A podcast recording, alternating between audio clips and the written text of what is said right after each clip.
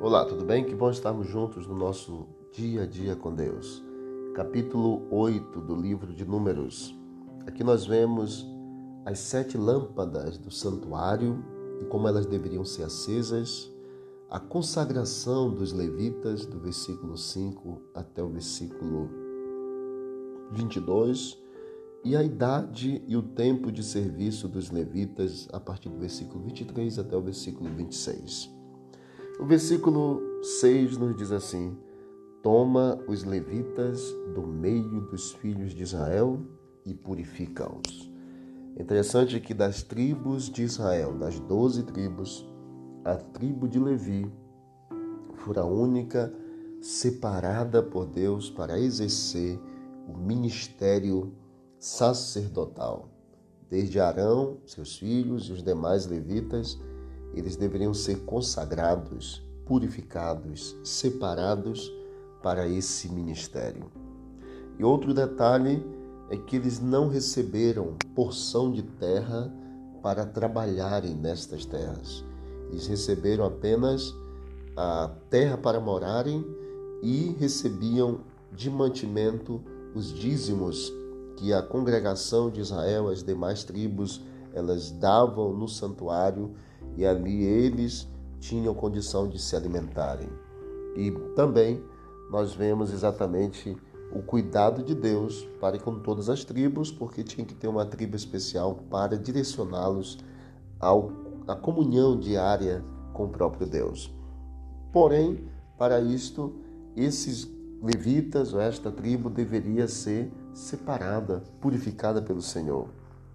E esta purificação, este ritual, deveria ser realizado para os levitas antes de começarem a desempenhar os seus solenes deveres. Nós temos hoje, dentro da organização, uh, os levitas, que são os líderes espirituais, os pastores que trabalham afinco na obra, na, com determinação na pregação do Evangelho, que estão diretamente relacionados ao trabalho dos levitas, não na execução das funções que haviam no passado, como o sacrifício de animais, mas sendo um representante humano para estarem ali é, diante de Deus, intercedendo, ajudando, auxiliando os, os irmãos, as ovelhas. E esses homens precisam também de muita separação, consagração, purificação de Deus para serem usados no ministério, fazendo avançar a obra do Senhor, a pregação do Evangelho e no cuidado com as ovelhas do Senhor aqui nessa terra. Portanto, eu quero te convidar hoje para que, por meio do texto lido, da, do capítulo também mencionado, que nós possamos orar pelos líderes espirituais de nossas congregações, para que, pelo poder de Deus, em nome de Jesus, todos eles sejam abençoados, santificados, para exercerem um ministério que glorifiquem o nome do Senhor e que as ovelhas sejam é, abençoadas pelos líderes espirituais que Deus colocou sob a responsabilidade de, de cuidar do rebanho do Senhor. Temos os pastores, temos os anciãos, temos líderes que cuidam do rebanho e que todos nós precisamos, como membros da igreja, buscar e pedir para que Deus é, intervenha sobre cada um e realize uma obra de purificação para que grandes trabalhos sejam feitos e que o povo de Deus seja abençoado. Vamos orar juntos? Querido Deus, obrigado, Pai, pela meditação desta manhã e nos ajude, Pai, a continuarmos fazendo a tua obra, a tua vontade em todos os momentos de nossa vida.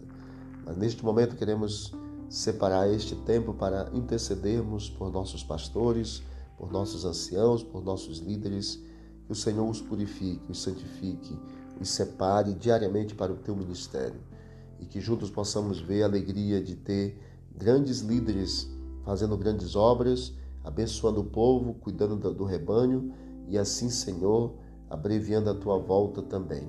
Que o Senhor continue abençoando as suas famílias, perdoando os seus pecados, cuidando da vida física, emocional e espiritual e dando para eles o discernimento espiritual para fazerem sempre o teu querer. Cuida de cada um. perdoa os nossos pecados, é o que te pedimos, em nome de Jesus. Amém. Que Deus abençoe e vamos que vamos para o alto e avante.